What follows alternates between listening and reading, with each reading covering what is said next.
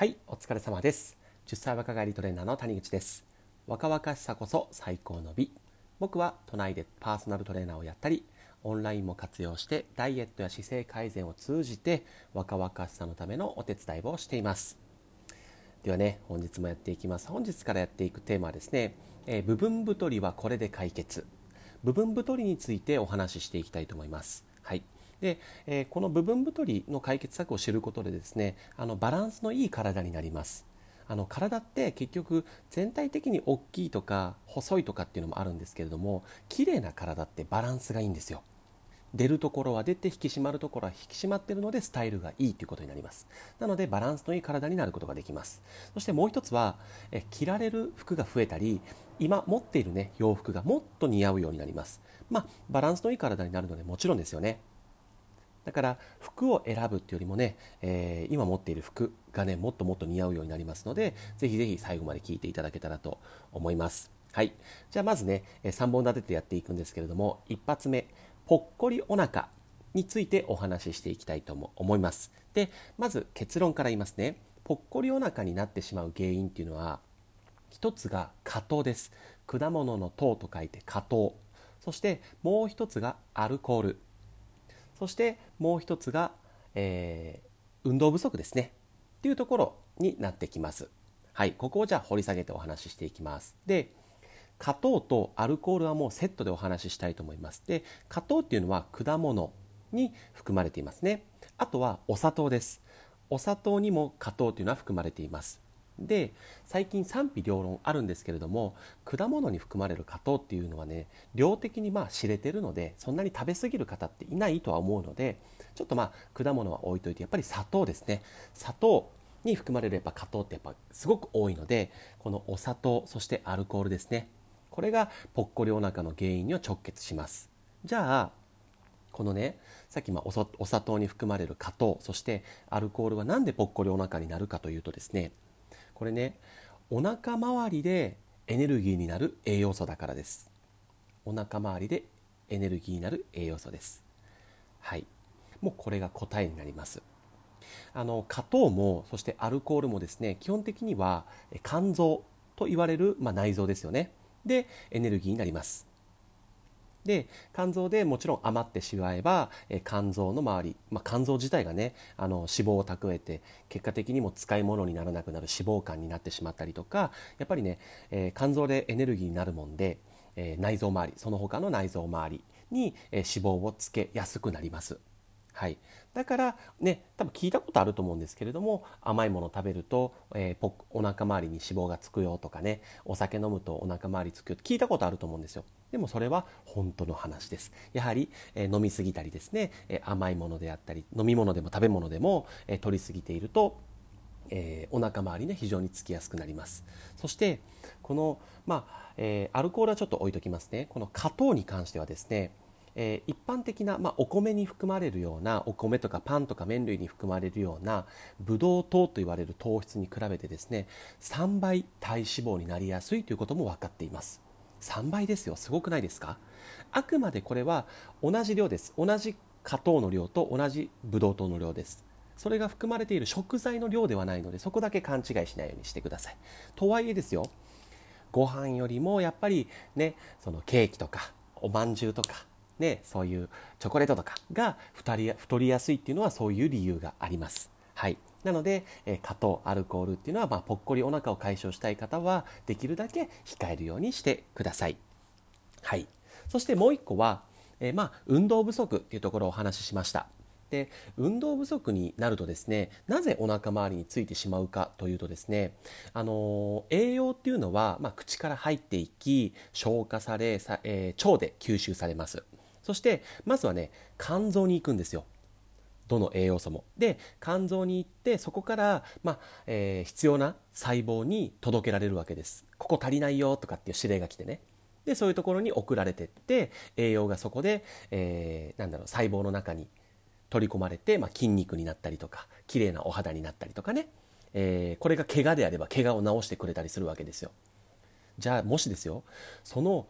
そもそもの運動をしていなくって、まあ、筋肉を使っていなかったり体を、まあ、が、まあえー、エネルギーを欲してなかったらどうでしょう、まあ、体っていうのは、えー、まあ内臓以外だなので腕とか足とかね使っていなくって運動不足の人だったらどうでしょうか？結局栄養ってそこでは使えないのでまたね周りに回って肝臓に戻ってきちゃうんですよ。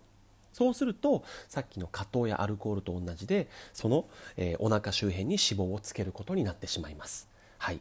なのでやっぱり運動不足っていうのもエネルギーが結果的に、えー、余らせてしまうので内臓周りに、えー、つきやすくなるということですね。はい。も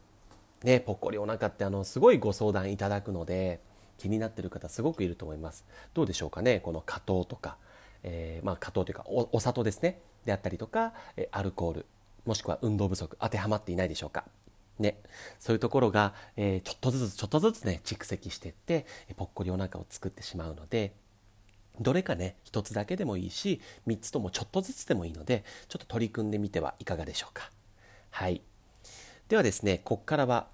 恒例の余談タイムです。余談タイム。はい。余談の方を話していきます。はい。でそもそもあの男性と女性で脂肪のつき方って違うんですよ、まあ、これホルモンによって違うと言われているんですけれども男性の方が圧倒的に内臓脂肪つきやすいです。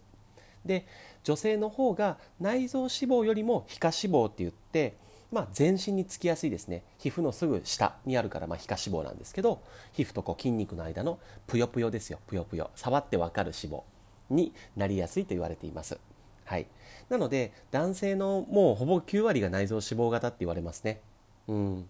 で内臓脂肪ってあのすごくね病気にも直結しやすいのであの生活習慣病とかねそういうのでも気をつけてくださいっていうふうに言われたりお腹周りその腹囲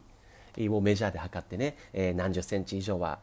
ダメですよなんていうのも言われたりするんですけれどもだからねやっぱ男性の方は特に気をつけてほしいっていうのがあります。あとは女性っていうのは、まあえー、年齢を重ねるにつれてですねえーとまあえー、閉経を迎えるわけなんですけれどもそうすると女性ホルモンってやっぱり分泌が減ってくるんですよ。そうすると、まあ、そのホルモンバランスの崩れからですね内臓脂肪というのが非常に溜まりやすくなってきます。はい、なので女性もやっぱり年齢を重ねてくるにつれてですね、あのこの内臓脂肪っていうところとは向き合っていかないといけないです。はい。えー、なのでですね、まあ、今日お話ししたのは、まあ、もちろん見た目としても、え絶対的にあの取り組んだ方がいいことではありますが病気ね健康の体を作るためにも内臓脂肪っていうのはためすぎないように気をつけていただけたらと思います。はい。どうでしょう？皆さん。なんかね何歳ぐらいかな？やっぱり相談来る方で、まあ、女性の方が結構やっぱ多いんですけれどもこのダイエットとかね、えー、この若返りに関してはすごく多いんですけどあのやっぱりこう年代が変わるタイミングで相談結構来ますね。30歳になったタイミングとか40歳40代に入ったタイミングとか50代に入ったタイミングとか、まあ、それぞれね分岐点だと思うんですけれどもやっぱりねこれ節目ってねすごく体も変化してきますよね。体質もね。うん。その体質の変化はまあホルモンであることがまあ往々としてあるんですけどやっぱり生活様式ね。昔と比べて太りやすくなったんですって言った時にじゃあそれって全て体質かっていうとそうじゃないことも結構あると思うんですよ。もちろん体質もありますよ。絶対的に体質もあるんですけれどもやっぱり昔と比べてねいろんな面倒くさいことが増えて、まあ、忙しいのが根本にあると思うんですけど、えー、運動量が減っていたりとかあとは、えー、どうしてもね、なんか間食の量がね、昔は、えー、気をつけてたんだけど、最近はどうしてもね、あのー、もう止まらないんですって、えー、ね、いう方もいると思うので、やっぱりね、そこをまずは、えアプローチしていただけたらと思います。うん。あの絶対的にあの原因はあると思うので、そことまず向き合っていただいて、ね、あのまあ、綺麗でいたいってていうのも皆さんあると思います。プラスで綺麗じゃなくていいとしてもやっぱり健康でいた方がいいですよ。ね。あのー、やっぱりねお金もいっぱいかかりますしそれこそ糖尿病とかね、えー、なんでしょう腎臓が、えー、やられてしまって人工透析になっちゃったっていうそういう病気になってしまうと食べれるものもなくなりますし旅行とかも行けなくなっちゃうんで、ね、あの人生の後半もずっと楽しくないというか自由の利かない人生になってしまいますので、ね、少しでもいいから今日から気をつけていただけるといいかなと思います。はい。ということで、え本日は、えー、本日はというか、まあ、1本目はぽっこりお腹編でした。皆さん今日から気をつけてみてください。はいでは2本目はですね、まあ、二の腕背中首回り編やっていきますのでぜひねそちらも聞いていただけるとと思います。それでは最後までご視聴ありがとうございました。失礼いたします。バイバイ。